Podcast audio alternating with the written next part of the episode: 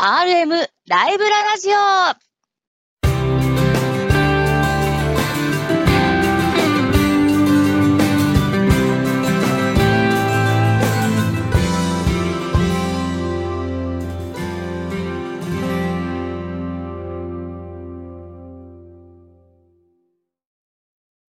猫パブリッシングの鉄道書籍 RM ライブラリーの編集担当さんが様々な旬の鉄道の話題をお届けいたします。私、パーソナリティを務めます町田彩香と申します。そして語りますのはこちらのお二人です。はい、チーム RM ライブラリーの葉山健と申します。同じく水野博でございます。どうぞよろしくお願いいたします。よろしくお願いします。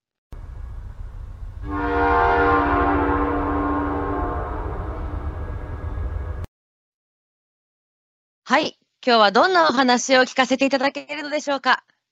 え本日はですね、あの JR の飯田線という路線について、あのあくまで入門編みたいな感じで、ちょっとはい解説をさせていただきたいと思います。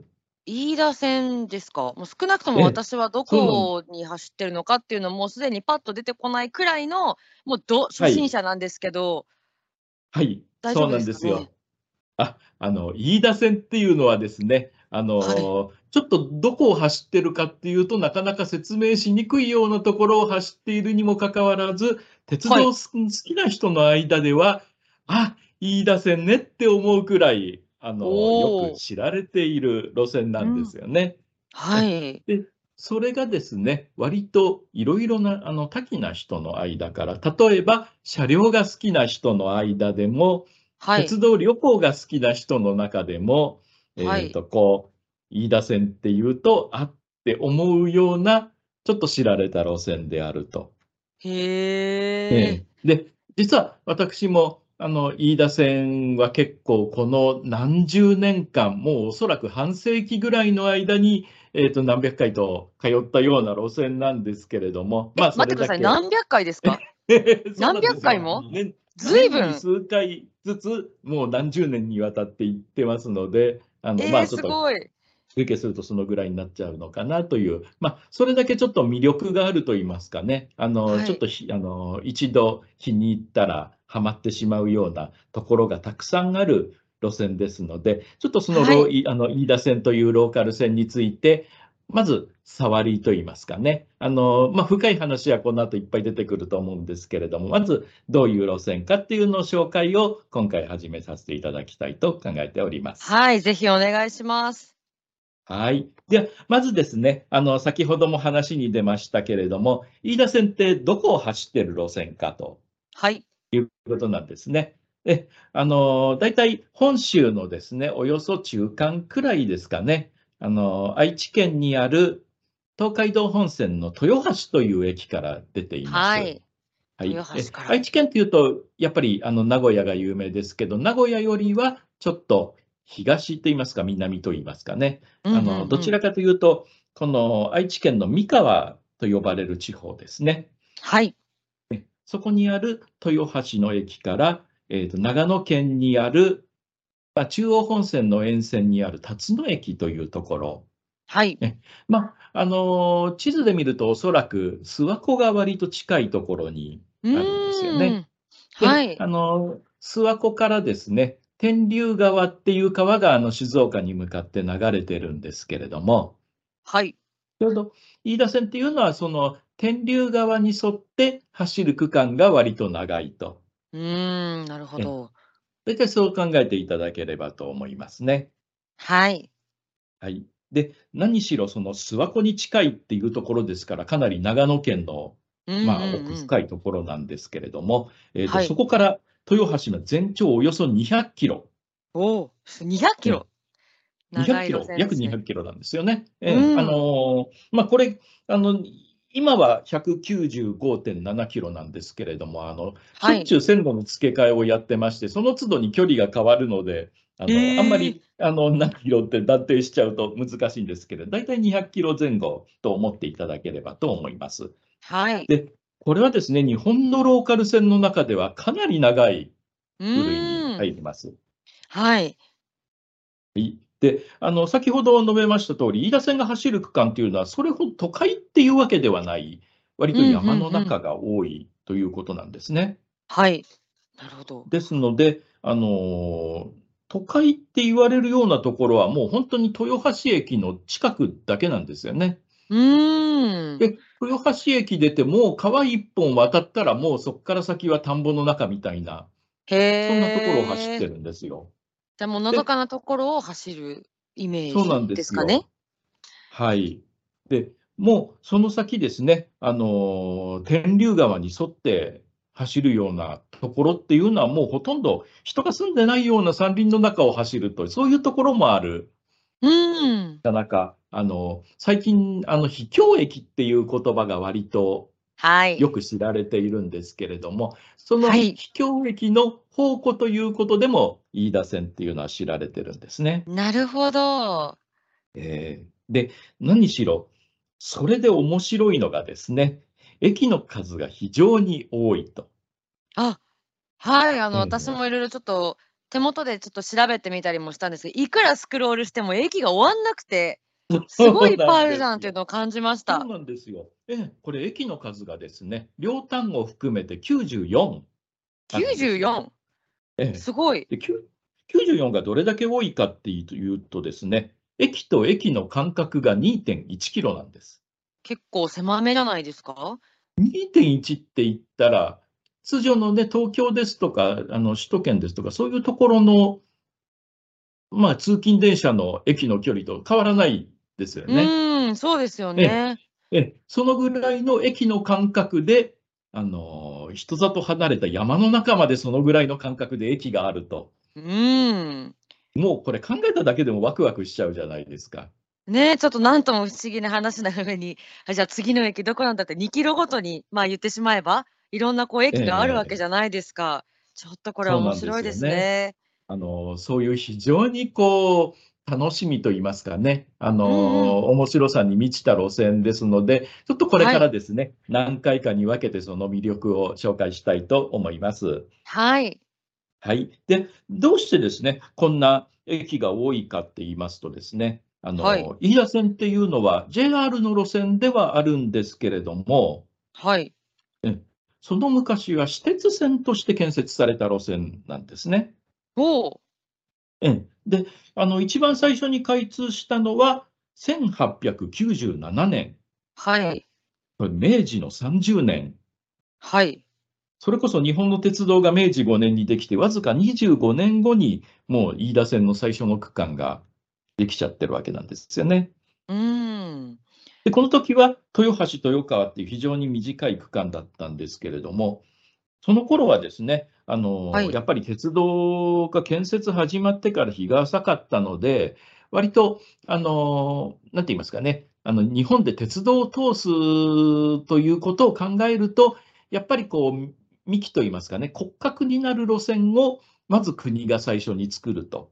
うーん。そういうことで、もっぱら優先して、例えば東北本線ですとか山陽本線ですとか、あの全国にこう骨格を張り巡らされるのが最優先だったということなので、どうしてもこういう、例えば豊橋辰野ってで、あのどうしてもちょっとローカルなところっていうのは、うん国が直接手をつけるまでもなかったようなところなんですよね。はい。なるほでどやっぱり地域がこの鉄道がないとダメだということで、うん民営会社ですね、民営会社が実はこれ4つの民営会社が飯田線には関わってたんですけれども、はい。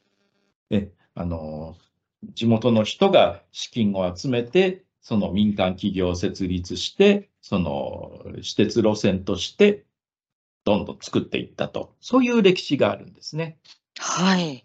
なるほどね。飯田線200キロもあるんですけれども、これは、はいあの路線の南と北から、それぞれ別の鉄道会社として建設が始まりました。はい。で、あの民間ですんで、あのまあ、あの技術力も資金もそう国に比べると潤沢にあるわけではないんですね。はい。でそのために、もう非常に小刻みに何年もかけて少しずつ作っていったんですね。はい。で、あの、非常に、あの、ちっちゃい鉄道だったので、まあ、なかなか、あの、いろいろちっちゃい鉄道ならではのエピソードが残ってるんですけれども、はい。例えば、あの、北のその辰野の方っていうのは、もうちっちゃい路面電車が走っていたと。へえ。ええあの、今でこそね、JR の大きい電車が走ってますけど、昔はちっちゃい路面電車が道の上を走ってたと。ええ、そうなんですか。ええで、よくその電車があの坂でひっくり返ったとか、い。あの、あの、うんなんて言いますかね、ええ遡れなくなって乗客に押してもらったですとか、そういう、はい。もう今では考えられないようなことも起こってたような、そんなのどかな路線だったんですね。わあ、そうなんですね。なんかエピソードの一つ一つもちょっとなんか、今聞いてるとほっこりするような可愛いものがありますそうなんですよね。ね。えーで、あのやっぱり私鉄ですので、少しでも多くのお客さんに乗ってもらわなければいけないんで、あのはい。集落ごとに駅を作ってたんですね。なるほど。そしたら、ものすごく小刻みにたくさんの駅ができてしまったと。うーん。ええですので、あの今で今ではと言いますかね、途中でどんどん駅廃止になったりして少なくはなっていったんですけれども、それでもはい。今なお94の駅が残るということで、非常にこれがお駅が多い特徴につながっております。じゃあ、これ歴史的に見ると94以上にすごい、もうなんなら3あ、桁ぐらいあもったっていう時期う、が。下げて軽くありましたね。ええ、もうすごい。統合されてね、いろいろ、あのー統合されたりして、今94になっておりますね。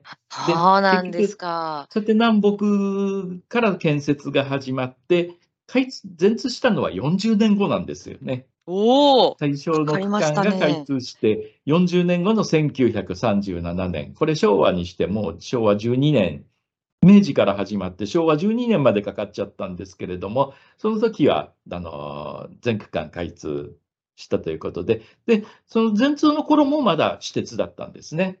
はい。うん、ところが、これが太平洋戦争が始まりまうすと。今度、国があのここの路線は軍事輸送に使えるんではないかということで目をつけまして、なるほど。で、国に買い上げられることになりました。そういうことだったんですええ、ね。そうなんですね。ここに、えーと、国鉄飯田線っていうおよそ200キロの路線が生まれるに至りました。なるほど。ありがとうはい。ございます。えそっか。結こ構なんか第えー三セクターとかそういう風なので、はい、もともとそのはい、国鉄だったけど、また、はい、しまあ、地方のこう場所になってみたいのは聞いたことはあるんですけど、いわば私、え、はい。何逆パターンじゃんとか思っていたのあ、で、昔はそうなんですよ。あうんの、これ。飯田線に限った話ではなくてですね、あ、日本中あちこちでこういう戦時買収鉄道というのは非常に多くあったん。ですよね。ああ、そうだったんですか。知らなかったです。ええ、ですので、割と飯田線と似たような状況の大糸線ですとか、身延線ですとか、あはい。の、例えば、あの、都市近郊ですと南武線ですとか、横浜う線ですと。か、あの、はいはい。そういう、あの、ところも意外と元私鉄だったりしたんですよね。ああ、ちょっとこう、そういうことだったんですね。知らなかったです、全そう然。なんですよ。で、意外とですね、元私鉄のところはですね、あうの、ん。最初から電化して電車が走ってたというところが意外と多いと。あら。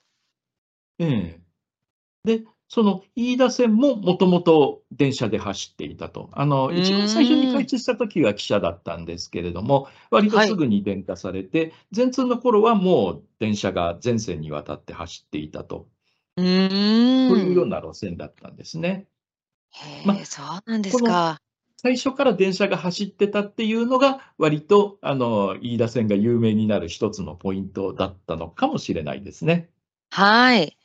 はい。で、この飯田線が、あの、1987年、昭和62年に国鉄分割民営化が起きまして、で、JR 東海の飯田線となって、今に至ります。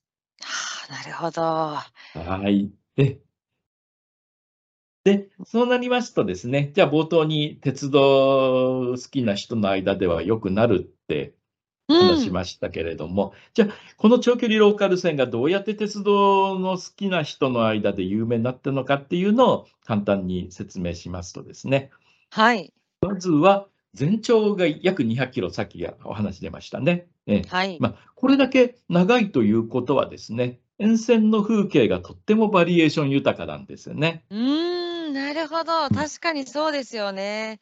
ええで、あの、確かに、あの、都会的な風景は先ほど申した通り、豊橋駅のあたりだけなんですけれども、まあ、それ以外はですね、あの、田園地帯の広がる郊外だったりですとかですね、あの、目の前に清流が見られる切り、あの、切り立った峡谷ですとか、はいで。北の方に行けば、雪をかぶった日本アルプス、確かに。背後に控えてると。え特にあの本当北の方行きますと、南アルプスが車窓右側、中央アルプスが車窓の左側っていうように、両側にアルプスが控えてる、そんなようなところをこうカーブでくねくね曲がりながら走っていくっていうような、そんなちょっと景色として魅力的な、もう思わず写真撮りたくなるような景色がたくさん現地では見られるとはいいうこと。なんですね。うん、なるほど。で、そういう背景があって、なおかつもう一つ有名だったのが、あの、やっぱり電車の話なんですよ。えはい。あの、1980年代まで、旧型国電って呼ばれる電車ですね。これは、はい。あの、都市圏で役目を終えて、まあ、およそもう車齢半世紀ぐらい、50年ぐらい使ってたような古い電車が、はい飯田線というところに集められて、はいで、あのー結構遅くまで使われてたということなんですね。うーん。それこそ、あの、都内で通勤輸送ですとか、あるいは関西ですとか、そういうところで使われてた、あの、内装が木でできたような古い電車なんですけれども、それがですね、あの、使われていたということで、まあ、それも1980年代って言いますので、あの、我々が大体学生だった時ぐらいですかね。あの、はいそのぐらいまで使われていましたので、あの、割と、そそういう意味でも有名だったと。で、綺麗な景色と古い電車と。で、以上のうん2つを集めてみると、もうお分かりだと思うんですけれども、この風光明媚な景色の中を昔懐かしい電車が走ってると。うわええですんで、まあ、今の言葉で言うと、フォトジェニックってね、そうですねけれども、まさにその時代。ええうん。そうなんですよ。ですので、えーなかなか、あの、今のね、い一定以上の年の人にとっては、なかなかこう、憧れの場所であったということで、であのーその頃ですね、あのはそ走っていた電車っていうのがですね、なぜかこの平成、令和になって、模型の製品として次々に出ていると。おおすごい。ですので、本当にちょっと前まではね、もう、あ、そんなの昔の話だって感じだったんですけれども、はい。それが模型で発売されることによって、あの、おそらく今の若い人にまで、え、これ飯田線走ってた車両なのっていうことで、うんうんうん。また注目を集めてると。はい。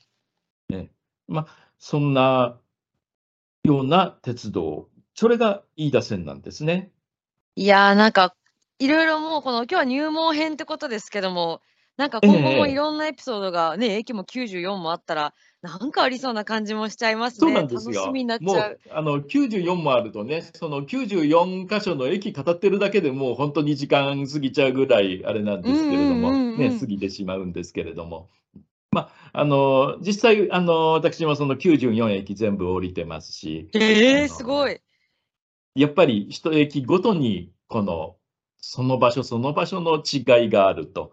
たはいった2キロ離れてるだけで全然違う物語があるんですね。へえ、そうなんですか。ええですので、それを知るともう飯田線ってちょっとやめられないなっていうような魅力を感じて、うでつい何百回も行っちゃったという。そうわーすごい。ええで、あの、最終的にはですね、もう降りるだけじゃ汚らなくなって、全部、あの、うんうん駅間を歩いて。え？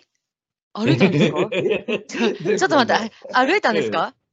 あの、全部、あの、1回で歩いたわけではないんですけれども、何十回にも分けて、今日はこことここの駅の間を歩こう。今日はこことここを歩こうと。いやいやいやいや、すごい。ええ最終的には全部の区間を歩いてしまいました。いや、さらっとおっしゃってますけど、すごいですよえね、えこれ。あの僕もその話聞いたんですけど、はい。あのね、えー駅と駅との間を歩くっつっても、道路が線路に沿ってるとは限らないんですよね。そうなんですよ。だって山の中とかって話もあったし、そうなんですよ綺麗に歩けるわけじゃい。ないですよね。そうなんですよ。あのね、線路上を歩くっていうのはご法度ですので、必そず、あのそのどこか別の行動を通らなければいけないと。そうなると、本当に、あの田んぼの中ででしたら、ほぼ2キロ、線路と同じぐらいの距離を歩けば隣の駅に着くんですけれども、はい。一番大変なところはですね、8時間50分ぐらいかかりましたね。えー、一駅間で？一駅間で。2キロぐらいなところのはずなのに？えで、そこだけはね、6キロぐらいあるんですよ。だけでも8時間実際に歩いたのは何キロ？実際歩いたのはね、確かね、20キロぐらいですかえね。ーとんでもないお実はそこ話だ。には間に山があるんですよ。山越えるんだ。山を越えるんです。山越えたんですか？鉄道はトンネルで越えてるってこと？そうなんです。鉄道は、あの、5000メーターを超えるトンネルで越えてるんですよ。はい。えで水野さんは、うはいん。そういうわけ、水野さんはトンネルに行けないですもんね。そうなんですよ。あの、そこには山が、で、その山はもう、あの、1000メーター近い山なんですけれども、そこを、あの、ま、あの、その駅の、駅のあるところはだいたい300メーターぐらいの標高なんですけれども、そこの間を、その山のてっぺんまで行って、山のてっぺんに、あの、からまた降りてくると。で、それだけ言うと簡単なんですけれども、当時崖崩れで道がめちゃめちゃになってたんですね。ええ危ない。でもう今だったら絶対こんなことできなかったんですけど、本当にもうあの山をもうよじ登ったり、もうね、落ちた、落ちた橋が、あの橋が落ちているので、あの川の中を、あの、裸足になって、え？そうそうそうそう、ジャボジャボ渡ったりとか。ええそんなことまで。そうなんですよ。もうそういうところも含めて結構、あの、いいろいろ思い出の大きい路線ということになっておりまして。いやー、ちょっうんと思い出のなんか種類がちょっと予想を超えておりました。そうなんですよね。えーこういうのも経て、なんとか、あの沿道の道路が、あ、やっと全通したなということを見込んで、最後の区間を歩いて、あ、これで全部ということで歩き終えたんですよね。愛がすごいです、もうそうなんですよ。えちょっとあの私にとっても青春の思い出みたいな感じですので、あのはいまあ、これから、あのそのような内容も含めて飯田線については今後も何回かにわたって語っていきたいと思いますので、はいえ今後ともどうぞよろしくお願いいたします。う。はい、シリーズとっても楽しみにしてます。はい。それでは今回のお話はここまで。次回の RM ライブララジオもお楽しみに。